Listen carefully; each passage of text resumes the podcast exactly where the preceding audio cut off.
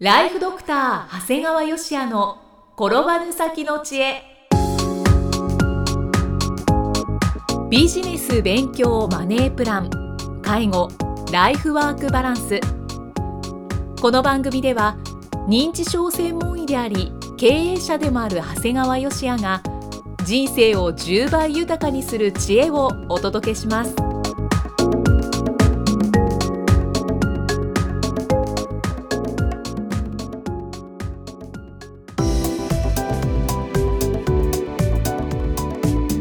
こんにちは、生きみえです。ライフドクター長谷川芳也の転ばぬ先の知恵。今回は第141回目です。長谷川先生今回もよろしくお願いします。お願いします。今回は本のご紹介ですね。そうですね、えー、臆病な僕でも勇者になれた7つの教え。まあかっこよくとあの略すると最近はこれ奥僕と言います。奥僕。はい。まああの自分の思考ではね本屋さんにこの本が並んでいても絶対読まないどころか手に取らない本ですね。先生は。別に臆病な僕でもだって臆病じゃないし勇者になれた7つの教えだって教えても欲しくもないしみたいなところがあって もう絶対読まないあそうなんですね、うん、まあ、でもこの本は違います。この著者である大木静香さんは有名な脚本家で、はい、6ヶ月間同じ著者養成講座に通いまあ、本を作る苦労を共に戦ったまあ戦友なんですよね。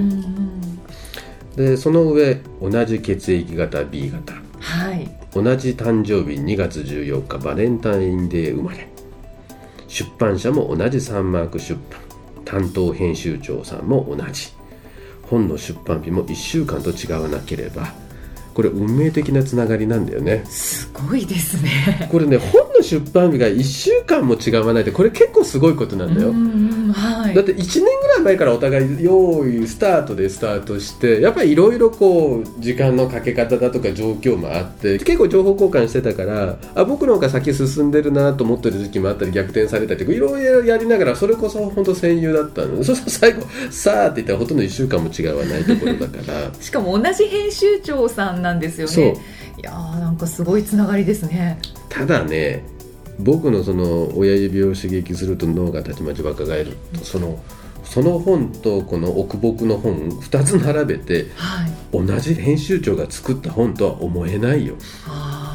だから編集長ってすごいと思う。だからまあこの本読まないわけにいかないわけですから、はい、まあだからまあ最初はねまあでもねあんまり読まんけどまあかなり義務的なことがあってたのも事実、ちょっとしばらく置いてあったのもまあ事実だけどまあでも戦友の本だから読んでみるかと開いたわけですね。読み始めたらすごい。なんかね右脳が動き始める、はい、要するにこうすごいあの映像がすごくわか出てくるのね読みながら。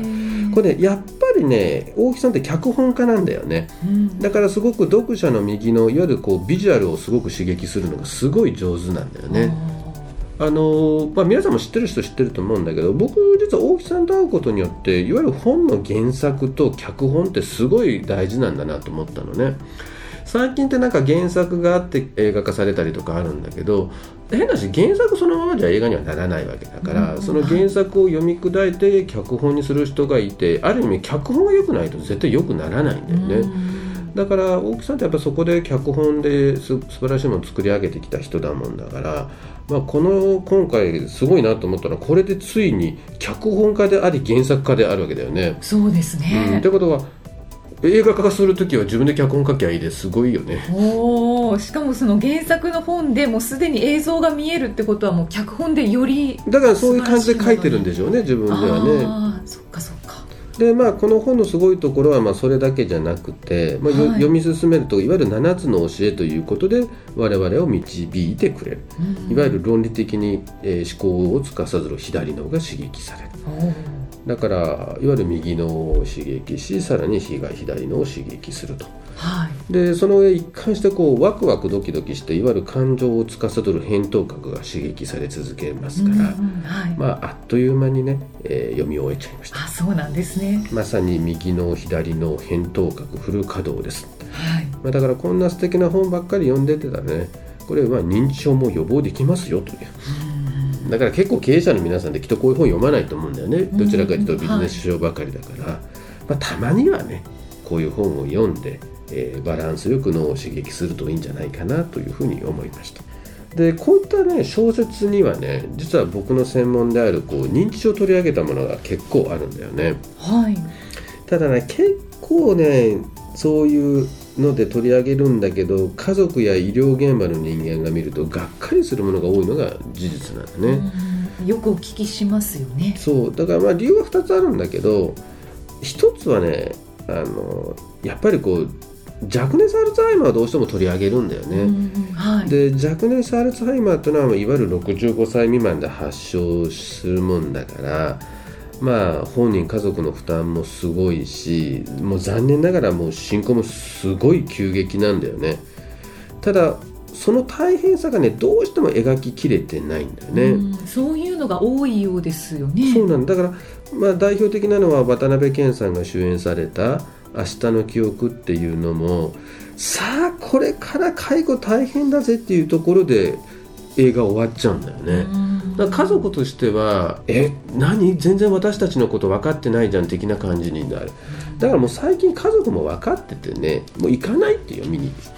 もうどうせあそこまでで終わっちゃうんでしょっていうところで。もうみんな分かってんだね。なんか映画としてはそこで終わるのがベストとなのかなんですかね。な脳がないというかね。うん逆にいわゆる本当の逆に80歳前後で発症するアルツハイマー型認知症がやっぱり題材になってないってことなんだよね。あだからやっぱりこう対象が高齢者になっちゃうと小説や映画にしにくいのかなっていう気がすーるだから本当に大変なとこが描かれてない本当の高齢者が描かれてないっていうところはいやいくら映画だと言ってもやっぱりちょっと手落ちなのかなと思う、うん。だから過去には有吉佐和子さんの「甲骨の人」っていうのがあるんだけどこれはもう小説も映画もすごい秀逸なんだよね、うん。僕はもう学生教えてるとかもう授業に使うぐらいのリアリティがあるもんだからはい。まあそろそろねあのこれを超えるような作品があればいいのになと思ってね、なんか実際は現実と離れたような映画が作られてるんですね。そうなんだ。だからもう自分なんかもう日々正直で認知症を最も幅広く見てると僕は自分で自負してるのね。でそういう普通の大学病院の先生はもっとたくさん見てると思うんだけど僕はその初期の段階から認知症が本当にひどくなって最後寝たきりになって死ぬまでっていう本当に全ての段階見てるこれどれも認知症なんだけどね。はい。を見てるっていう自分は気持ちがある。ここれをね誰かが表現してくれないかなと思ったんだねこの経験をね、考えてみたらはい。僕の戦友がいたじゃない。はい。奥僕の沖静香さんだよね。はい。彼女とコラボレーションして名作「甲骨の人を超える平成の名作。いいですね。いいでしょ？はい。認知症のご家族も納得して読むことができなおかつ勇気と元気をもらえるような本。いいと思わない？そういうのを読みたいですよねご家族だったり医療現場の方たちは。そう思うんだよね。だから頼んでみようかなと思って。ぜひぜひ まあお願いし実ます。はよく話してるんだけどねその話はね。あそうなんですね。うん。すで、にしてるんですね。だからまあ一回なんかあるといいなというふうに思ってね。だから現実から目をそらすことはなくでもやっぱり勇気と元気をもらうことができるうんっていうことですね、はいでここで一つまた映画をご紹介するんですがはい。これね実は封切りして結構話題になってたんだけどあまりにも上映映画館が少なくて公開も短期間で終わってしまったんですけど「アリスのままで」っていうまあ、これ DVD で見たんですね。はい。これやっぱり先ほどからご紹介しているようにやっぱりこの映画も取り上げられている認知症は65歳以下で発症する若年性なんだね、うん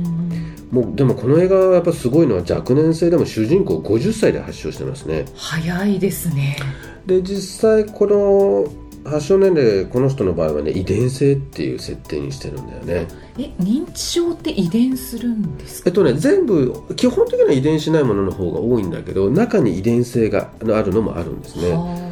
でアリスのケースはあのプレセネリンの遺伝子上とされてましたね。あはあはい。もうこういうとこはさすがアメリカやね。もう堂々とやってんだよね。う、ん。で日本だとこう子供たちに話をすることを躊躇するんだけど映画の中では親の責任として3人の子供にあの遺伝する認知症であることを話して、はい。であなた方も遺伝子診断しなさいみたいなことを言うわけ、うん。で結局3人のうち2人の子供が遺伝子診断を受けはい。長女は陽性だもん。わー。で長男は陰性次女は検査を拒否。はい。これも好き検査するのもしないのも地獄だよねと。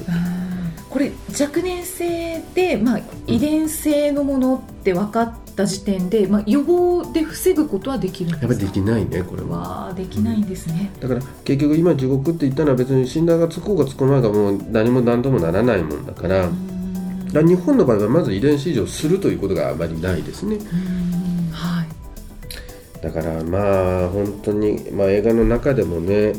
特にこの若年性の場合は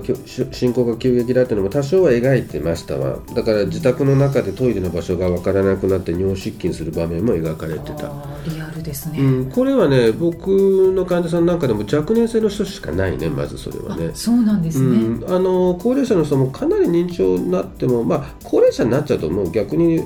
トイレのことになるとおむつしちゃうっていうところがあるんだけど、うん。もうやっぱり自宅の中でトイレの場所が分からなくなるというのは大体若年性の特徴かな。家の中で迷子になっちゃう。そう家の中で自宅でね。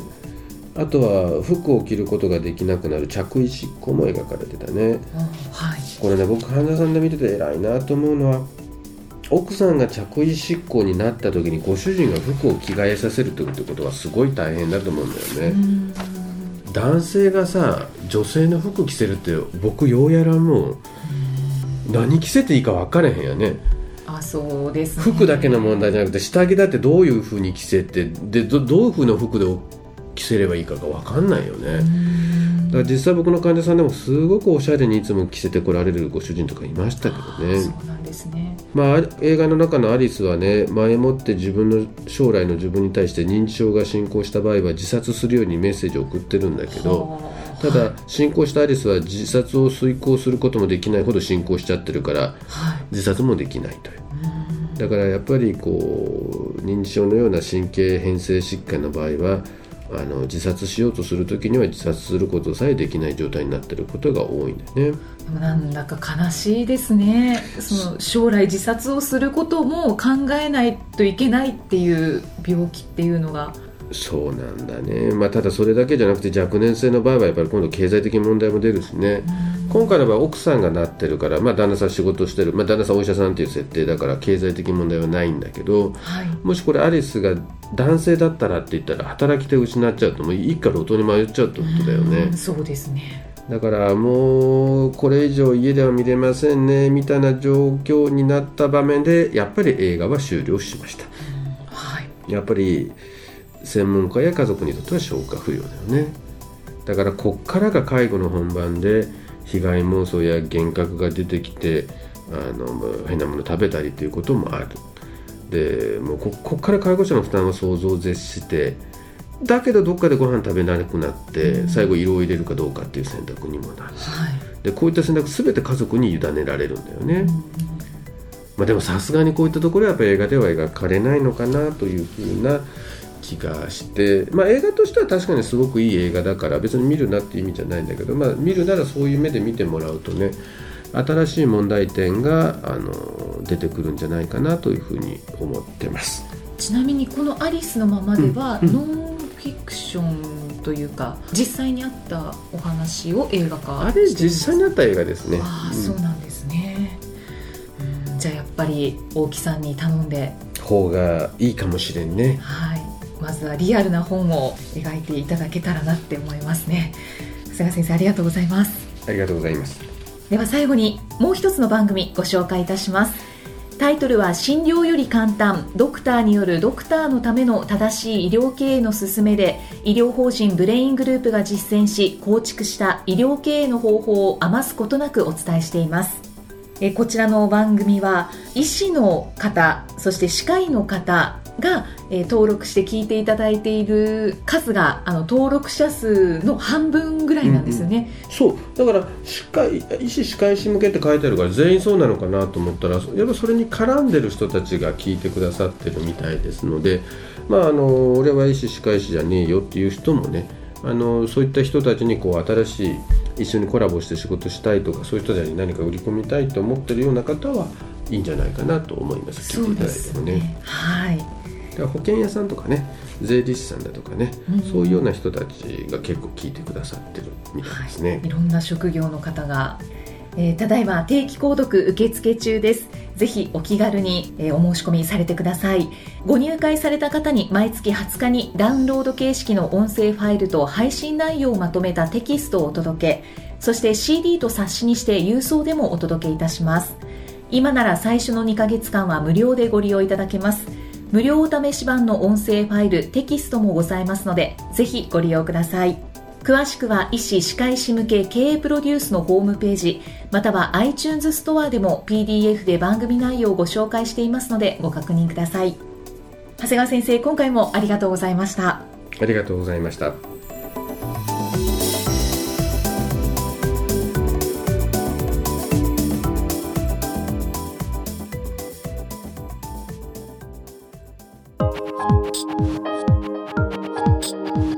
放送はいかがでしたか？番組ではご感想や長谷川よしへのご質問をお待ちしています。番組と連動したウェブサイトにあるホームからお申し込みください。URL は http コロンスラッシュスラッシュ brain-gr.com スラッシュ podcast スラッシュ http コロンスラッシュスラッシュブレイン -gr.com スラッシュポッドキャストスラッシュですそれではまたお耳にかかりましょう。この番組は提供ライフドクター長谷川嘉哉プロデュースキクタスナレーションは生きみえによりお送りいたしました。